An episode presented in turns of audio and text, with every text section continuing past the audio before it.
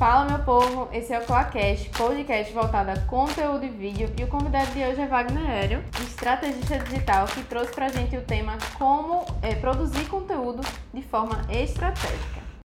Então, Wagner, a gente vê muita gente reclamando que produz conteúdo não tem resultado. Então, quais conselhos, quais dicas você pode dar para esse pessoal que não está tendo resultado com o conteúdo? Primeiro, obrigado pelo convite em participar do Clacash, esse projeto que cresce muito né, e oferece esse conteúdo de qualidade para as pessoas que estão acompanhando a gente. Né? Então, conteúdo. Já que a gente está falando de conteúdo, é uma coisa que vinha me incomodando muito, até a gente já conversou sobre isso, né? Que, beleza, a gente já conseguiu conscientizar as pessoas que realmente tem que fazer conteúdo para poder vender mais, para poder atrair mais audiência, para poder melhorar não só o negócio, mas também a vida delas como um todo. Só que eu percebo também que ao mesmo tempo que existe hoje uma quantidade de pessoas é, fazendo conteúdo, produzindo conteúdo, uma grande quantidade, muitas pessoas estão fazendo isso de qualquer forma. Uhum. Alguém falou para elas que elas têm que gravar vídeo, beleza, ela tá lá gravando sete vídeos por semana. Porém, são vídeos que às vezes não tem uma estratégia por trás. A pessoa que está gravando, ela não está analisando o público-alvo, o nicho que ela está atuando, a linguagem que ela tem que usar, né, qual a história que ela está contando. Então, isso tudo carece de estratégia, né? Você precisa ter uma estratégia para que seu conteúdo seja certeiro. Você não fica ali perdendo tempo, só gravando, gravando, gravando e os resultados não acontecem. E uma coisa que eu vejo muito é que já aconteceu isso comigo, das pessoas chegarem para mim e falar, Wagner, eu tô gravando, tô fazendo tudo o que você disse que tem que fazer, mas não, não tem um resultado. Mas peraí, como assim não tem um resultado? Quando eu vou ver é justamente isso, a pessoa não criou estratégia.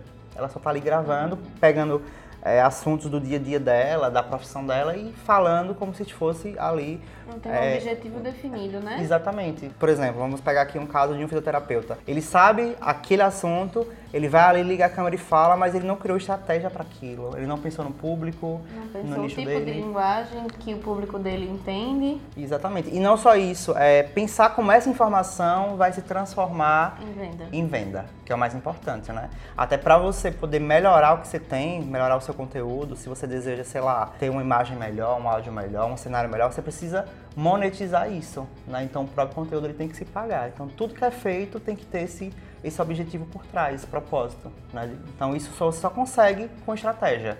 Quando eu tenho estratégia, eu faço coisas mais assertivas. Acho que a palavra é essa. E a gente tem que ter estratégia para tudo na nossa vida. E a gente tava conversando é, semana passada, né, sobre o novo conceito de post com propósito. Então explica aí pro pessoal o que seria isso. Então, post com propósito, como o próprio nome diz, é aquela postagem que eu faço, independente de ser Instagram, de ser YouTube, de ser Facebook, qualquer rede social, que existe um objetivo por trás. Então, assim, se eu produzo uma foto, se eu produzo um vídeo, se eu faço um artigo, tem um porquê estar fazendo aquilo. Então isso seria o post com propósito. Todo post ele precisa ter uma finalidade para ele estar sendo postado, porque ali é um trabalho, é uma doação de energia que você está fazendo. Porque acho que quem produz conteúdo deve concordar. Não é tão simples assim. Tem dias que você não está com vontade de gravar um vídeo, tem que você não está com energia para fazer uma foto, tem dias que você está se sentindo péssimo. Então pense você fazer isso, ter esse esforço e aquilo não retornar de nenhuma forma. Você fazer só por fazer. Então, o post com propósito é isso, beleza? Eu vou planejar aqui uma série de conteúdos, mas todos têm que ter um objetivo por trás. É, né? dentro, dentro da estratégia como um todo, precisa ter aquele post que te gera autoridade. Exatamente. Que, né, que dê mais segurança, como uma prova social, outro que venda realmente, porque senão você gera uma autoridade, gera até o desejo, mas você não explica para a pessoa como ela pode comprar de você. Então, realmente, dentro da estratégia como um todo, precisa disso, que é cada post ter eh, o seu propósito específico para você até conseguir medir depois os retornos, né? Exatamente. E assim, quando você desenha uma estratégia de conteúdo, tem que ficar muito claro para você o que você quer com essa estratégia. O nosso erro é querer tudo de uma vez só, né? A gente quer autoridade, a gente quer vendas, a gente quer mais clientes, a gente quer melhorar relacionamento e não tem como você trabalhar tudo isso ao mesmo tempo. Então é ideal focar em um desses objetivos e criar estratégias para cumprir esses objetivos. Por exemplo, vamos imaginar que a gente começa com foco de autoridade. Então eu sei que a maior parte do meu tempo, do meu conteúdo vai ser focado em construir essa autoridade que eu me propus a fazer isso agora. Ah, mas qual é o momento ideal? Eu começo com autoridade, com mais cliente, mais venda, você que vai dizer. O que seu negócio precisa é o que você vai, vai, vai, começar a fazer. Né? Tem negócios que exigem que você comece trabalhando mais autoridade. Outros exigem que você comece aumentando sua cartela de clientes. Então, cada caso é um caso, não existe uma receita pronta. Então, quando você define esse objetivo e cria estratégias para isso, isso reflete no seu conteúdo. Então, todos esses, vamos imaginar sete conteúdos semanais. Todos esses precisam estar linkados com esse objetivo maior. Se o meu objetivo maior é autoridade, desses sete conteúdos, pelo menos uns quatro tem que estar focados em construir essa autoridade. Né? E os outros três eu vou trabalhar outras questões, vendas, captação, é, relacionamento, que também não pode deixar de ser feito. Né? É o nosso 80-20.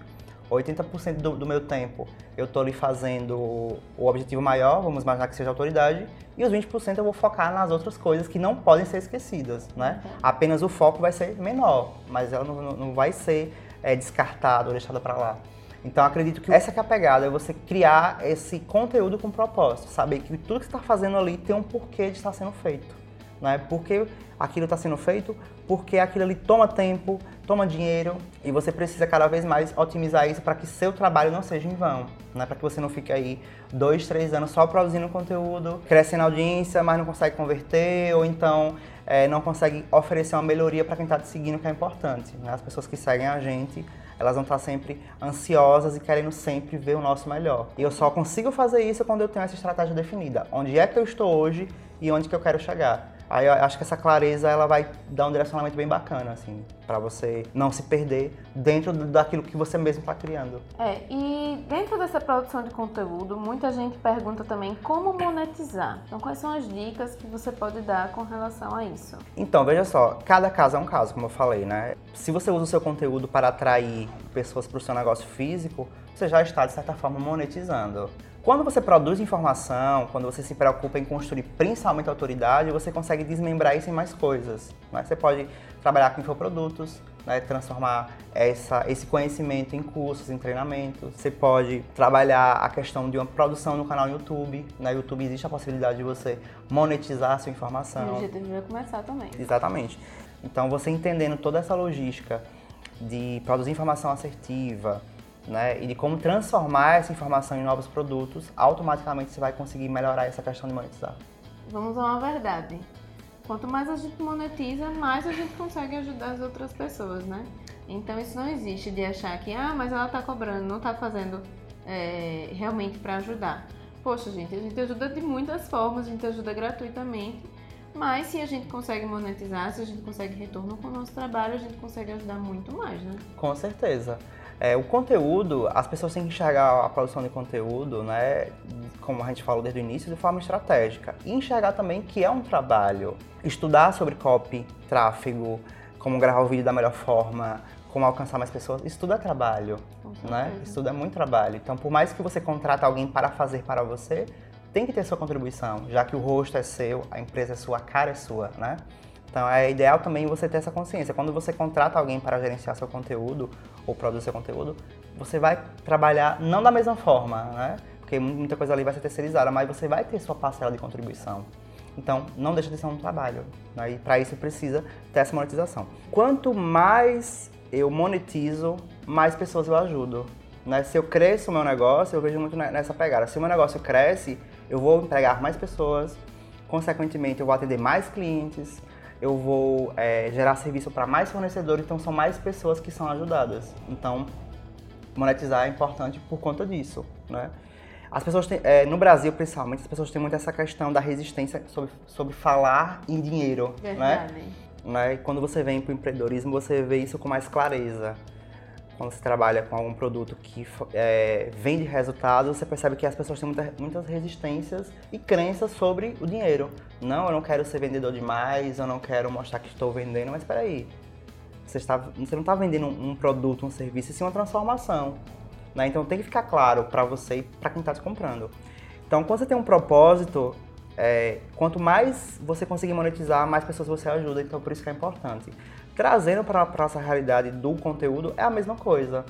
Quanto mais eu monetizo, melhor eu tenho um conteúdo de qualidade. Né? Eu vou poder investir numa câmera boa, vou poder investir em cenários bons, vou poder investir em parcerias estratégicas que vão fazer com que eu, essa mensagem alcance mais pessoas e ajude mais pessoas. A gente doa conteúdo gratuito por quê?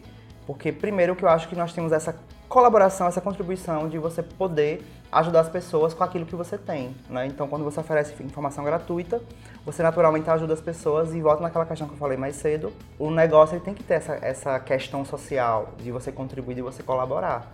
Porém, tem a parte que precisa ser monetizada.